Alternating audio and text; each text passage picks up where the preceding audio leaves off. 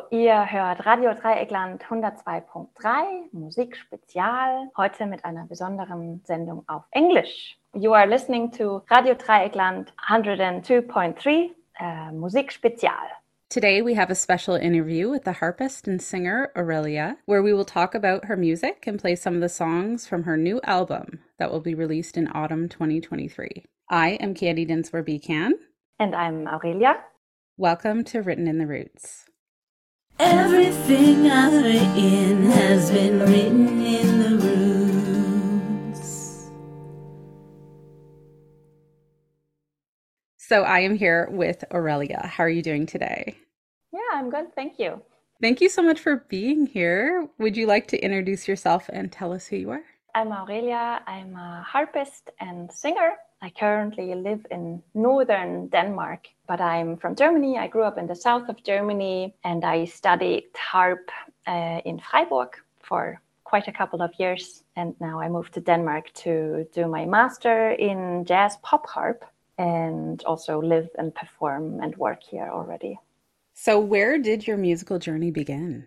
I think singing was always a part of me. Like I sang with my mom when I was very little and in kindergarten. So I, I, had a very natural with my singing voice. And I started playing harp when I was five years old. And that's that's actually a cute story. Like it was actually my mom's dream to play the harp when she was a child, and her parents wouldn't let her do that. She she learned uh, guitar instead. My mom started playing the harp when she was 26, and I was three years old. I was so curious and like mesmerized by by the sound that I also really wanted to play. But when you're three, you're a bit little. so I started playing when I was five years old. And my mom actually, she loved uh, Marx Brothers. There is a very famous uh, harp player called Harpo Marx. And that's why she wanted to play. So I'm also kind of playing because of Harpo. So, what other instruments do you play? harp is my main instrument and then singing as like a second i play a little bit of guitar i picked it up like after high school i was traveling a lot uh, in many countries and then it's just a bit hard to take the harp with you.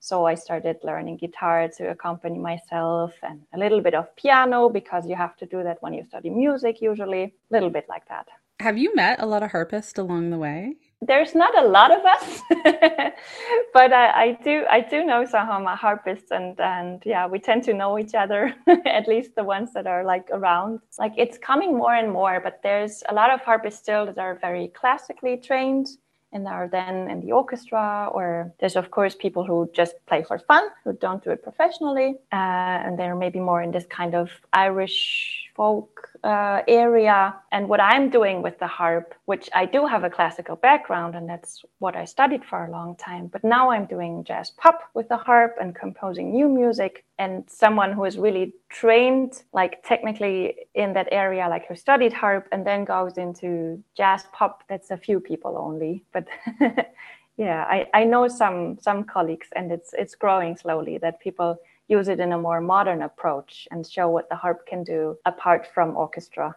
Do you ever like jam with other harpists? Sometimes, but it's always hard because of the transport. No one wants ever to transport the harp. But yeah i did i did play in ensembles of harp with like 12 other harpists sometimes. Like when i was 16 i was in wales and we had a harp gathering where it was yeah 12 harpists performing ensemble pieces together. And also with my old harp class where i grew up we did that sometimes for the concerts. But yeah it takes a lot of organization to be able to do that. But I do love jamming just with other musicians. So my upbringing with the harp was very classical conservative and I never played any other styles when I was younger. And then after school, when I was traveling in many different countries and met different musicians, and there I was actually starting to play other styles and improvise and jam with people. Like we had this really cool, I was part of, um, it's called Two Wheels for Change. It was a group of musician, theater, circus people who travel the world by bike and then do circus and music shows along the way and social projects. And there I had a small uh, harp with me on a cargo bike.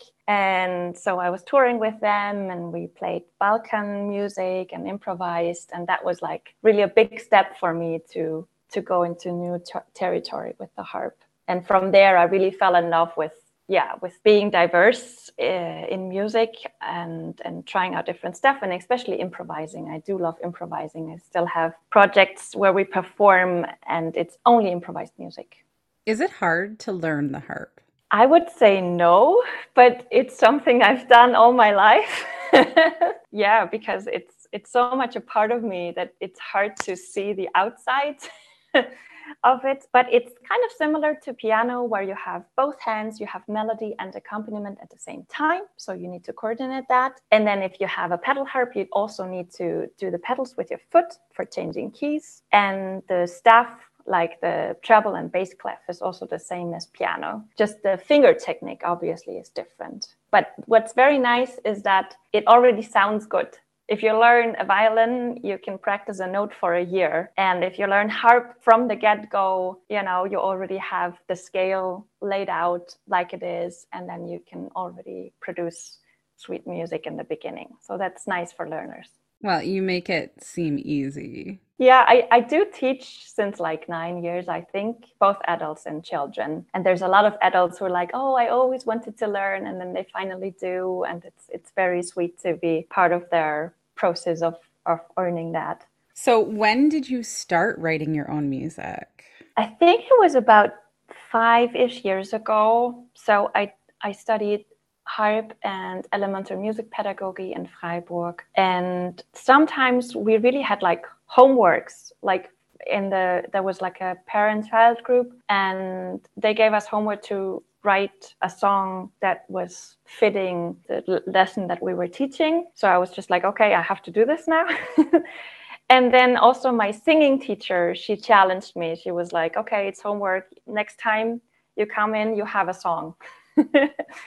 I really appreciate that I was like a little bit pushed into that because I had a very big mental block in my brain about not being able to compose. I, I studied music, but I thought, uh, you know, people who study composition, they can compose songs, or people who study jazz pop songwriting or something. But I can't do that. And so I was, I really had to work on, yeah, really just jump in and try it out and, and see what happens and, and being confident about that, that I, I have a big and deep musical background that I'm able to do that. So it was more like a mental process to jump in that because when I actually started going, it, it felt really natural. The first song I wrote for harp and voice is called Wild Geese. It's a poem about wild geese that I found, and then I put the melody and the harp part to it. Now I have rewritten the lyrics so that the whole song is my creation.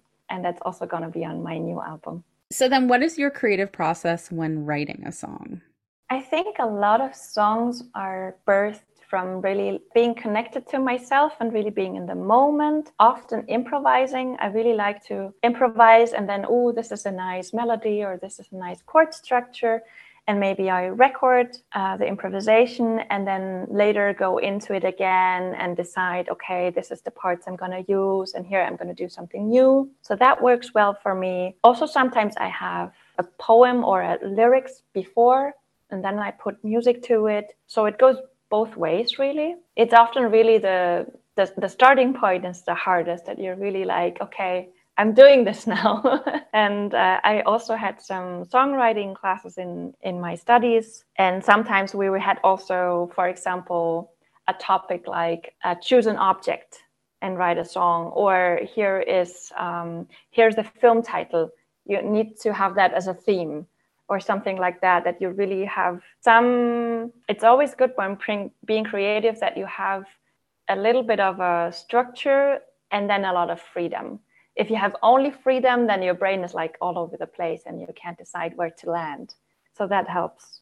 Who and what are your main influences? Yeah, harp wise, Deborah Henson Conant is a is a very important person. Uh, she's a jazz harpist from New York, and I think she was also one of the people who actually made it big and public that the harp can do other things. She's a really amazing musician and she also sings with it. Uh, I performed a couple of her pieces as well. So she's really inspiring, a very, very powerful woman. It's good to look her up. Deborah Henson Conant. And also people like, for example, Agnes Obel, quite a famous singer. And she also sometimes has harp in her pieces in her band and i really like uh, her melodies and how how she transports emotions and how she writes songs. But i don't have like main influences in this is the music i'm looking up to. I have like a lot of diverse musicians that i enjoy and that probably inspire me but more like unconsciously. And otherwise i think nature being out in the nature and being connected to Mother Earth and also relationships with people is something I think my music sources from, uh, coming from. So I think I also find that topic a lot in my songs, that it's talking a lot about nature, about growing, about relationships, about being connected. That's quite important for me. And the feeling of trusting oneself and being home, wherever that is.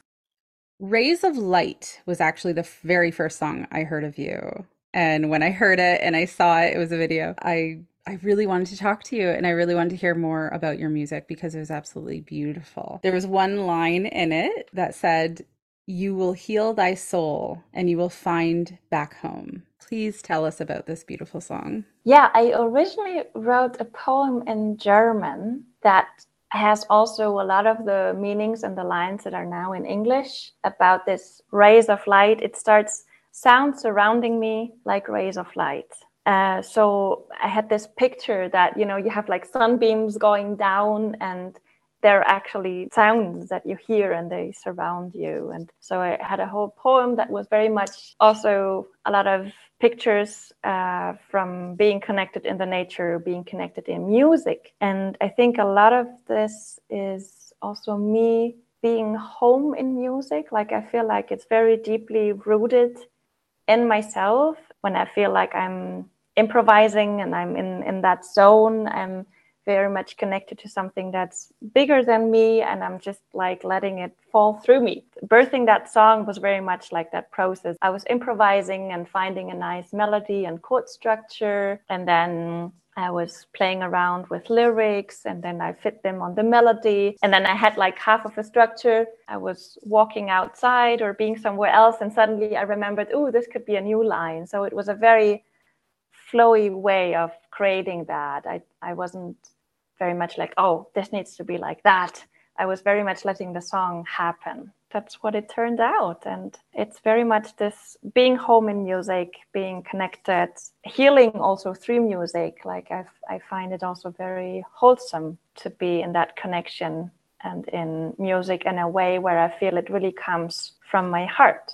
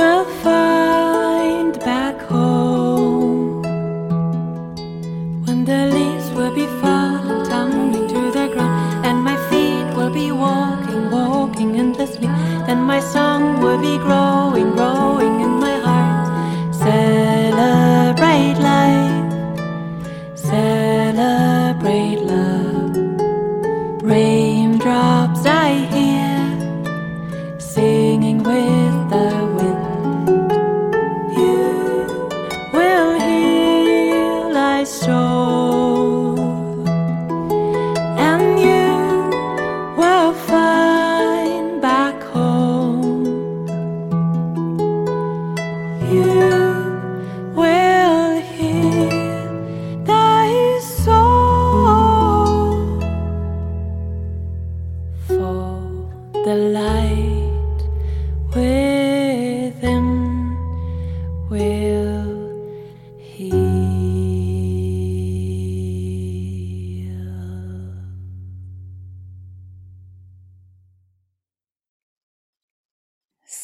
Home. This was such a gorgeous story. I loved this song. Just tell us all about it. I have this picture in my head that kind of describes the, the scenery or the setting. It's a woman that is standing in an open field and it's kind of dusk. It's not super black, but like it's getting dark and the wind is maybe whistling in the trees and she has been through a difficult time and it's been a bit dark and rough but now she is really connected strongly with her feet in the ground and her head high in the sky and she's really like gathering her strength and being very connected. And then the end of the song you hear that she is taking her courage and and stepping into new waters and not being afraid to take that step and really dive into something completely new yeah the ending has something that is like both being connected to the earth and herself which is like kind of the same thing. and it's also a little bit a love story about falling in love with a woman as well. So it's it has both. It has has like Mother Earth as as this love and also a woman. Soon as the evening shades prevail, the moon takes up in wondrous tale, and nightly to the listening earth reveals the story of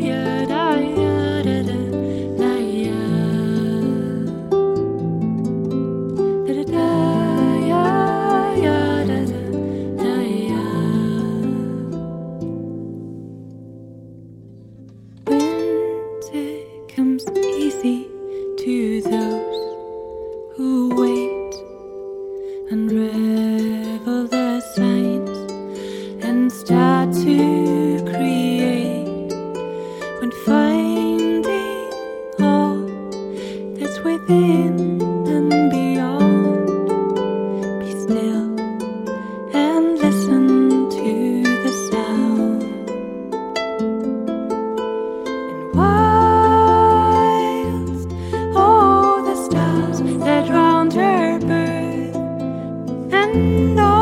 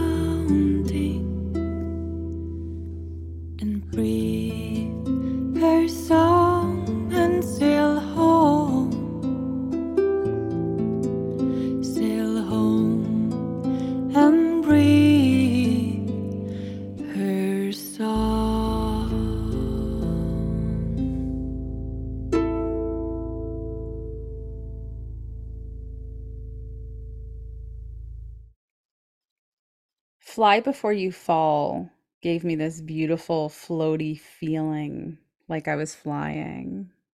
I really want you to tell us about this song.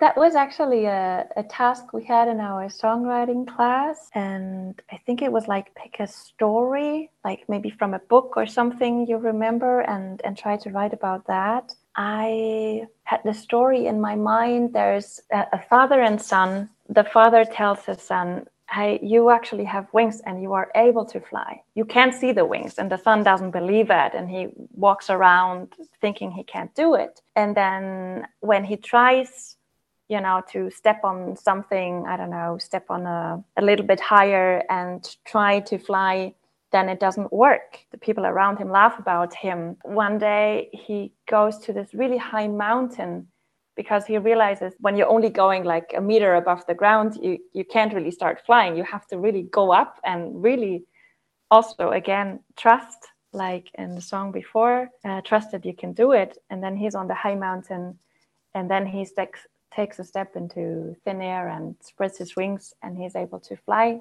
before he falls. I had that story in my mind and I also made it my own and to really believe in yourself and trust that you can do the things even though maybe others think you cannot and that's that's important to me.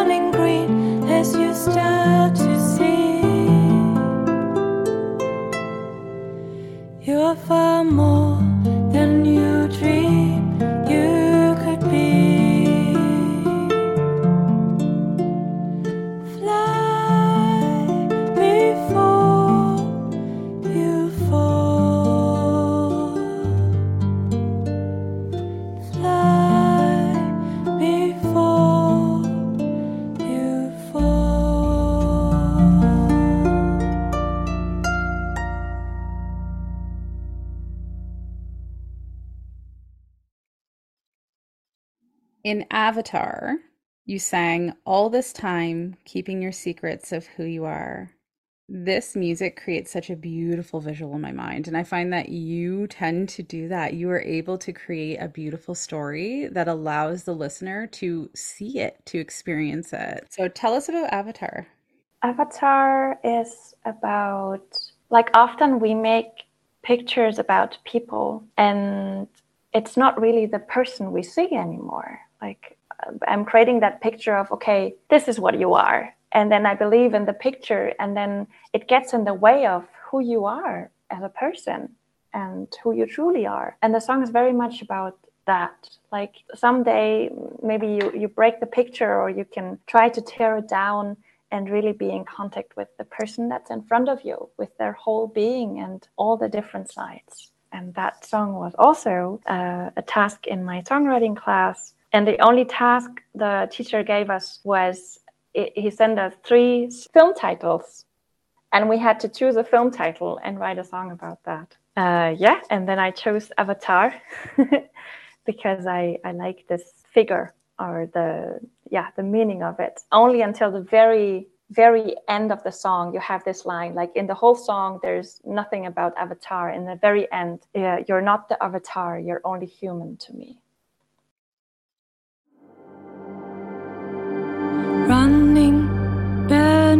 bridges we built, and I'm left with that picture of you.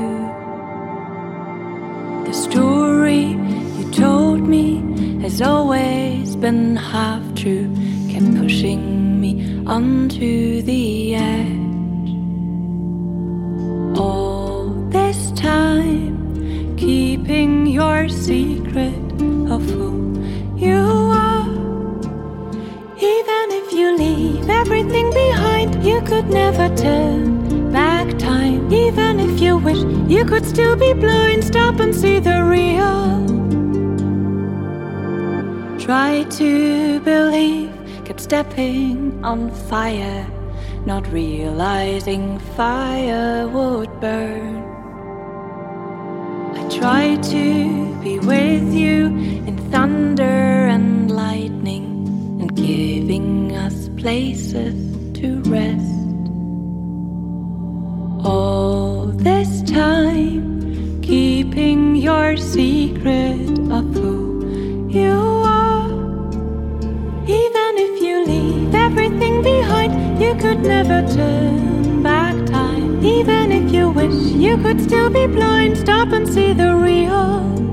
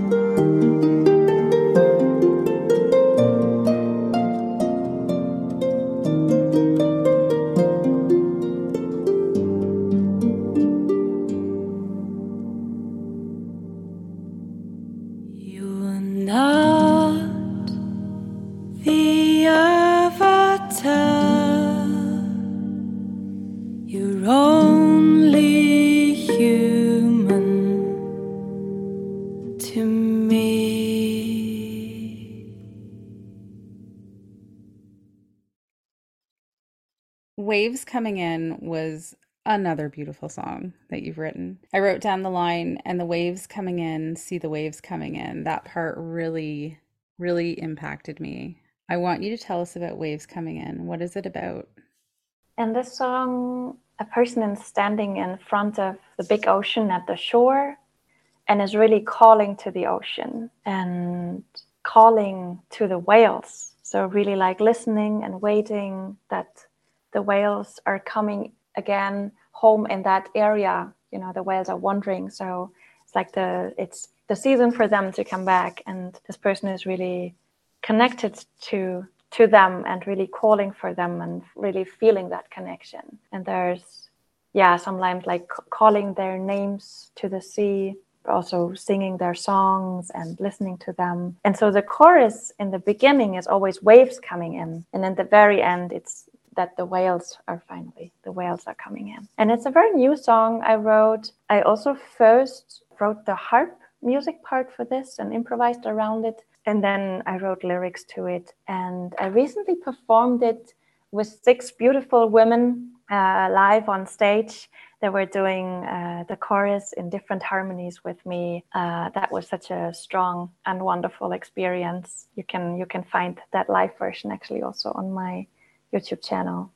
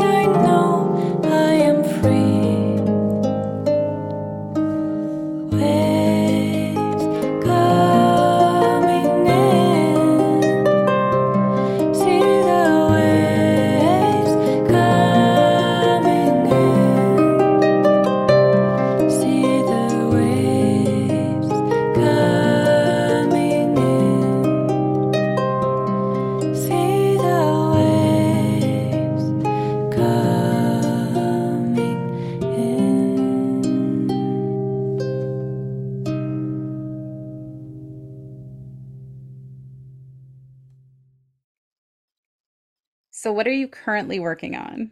I am working on my new album that should be released in fall, probably October 23. And that's, yeah, around 10 of my original songs with harp and vocals.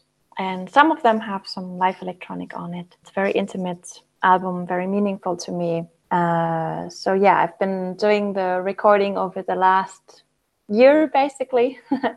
Had some studio days, and yeah, I recorded it with my wonderful partner John Trout, and I'm I'm really happy and blessed we do this work together. And then I'll give it to a mixer soon. That's like in July, we'll do the mixing project, uh, and then in August, uh, the mastering, and gonna do it both digital and also the old way with printing, uh, pressing CDs and selling them on my uh, concerts. That's a really big process and a lot to learn about that, and a lot of fundraising um, currently. Yeah, saving and uh, hoping to earn enough money for all of that because yeah, I'm I'm on my own doing all that. Recently, I just came back from a tour I organized myself in Germany. I played four concerts and I gave two workshops. Uh, everything was self organized. Like I reached out to the venue and did the advertising and everything myself. And it worked really well. Like I got I got a good amount of money now also saved for my album. I'm really happy about that. Still uh, need to do the album art and yeah, a lot of things that go into that. Yeah, and I also want to um, do a live streaming concert with the songs from my album. That's going to be like maybe 45 minutes ish long. And I'm also going to do that in fall. I'm preparing for that too. Part of my recent projects was also building my website. I actually did everything myself, and that was a big project uh, to you know create professional content with the text and the pictures and videos and music and design everything the way you want it. And so i'm really happy i have that now. That's uh, called uh, vocalharp.com uh, also my youtube is also fairly new. I started properly like only half a year ago or something. I'm currently also doing all the editing the videos and everything myself and learning how to do that. And yeah and I, I always try to take really good quality content where i'm like when i have a concert where there's proper like four different cameras and nice sound and everything and then yeah i'll take uh, live videos from from my shows and and cut them and then upload them on video on on youtube. Yeah my youtube channel is laila aurelia uh, so you can find my music and everything about it under vocalharp.com and also contact me there if you maybe want to book me for a concert or also I'm teaching harp and I'm also giving online lessons. So in case you don't live in northern Denmark, you're very welcome to to reach out and uh, have online harp lessons with me. I am really grateful that you came here today and you were a guest. I think you were so extremely talented, and I love how unique and beautiful your music is. Thank you. Thank you so much. Yeah, thank you so much, and it's it's it's such a pleasure, and um, yeah, I'm I'm really happy and grateful you reached out and that you were moved by my music and and did this with me. It's it's really exciting to do this with you. Thank you. All the words I fumbled, stumbled, falling to the ground, turning into poetry and wistful dreams somehow, sprouting into sunlight and the rising of green shoots. Oh, everything I've written has been written in the roots.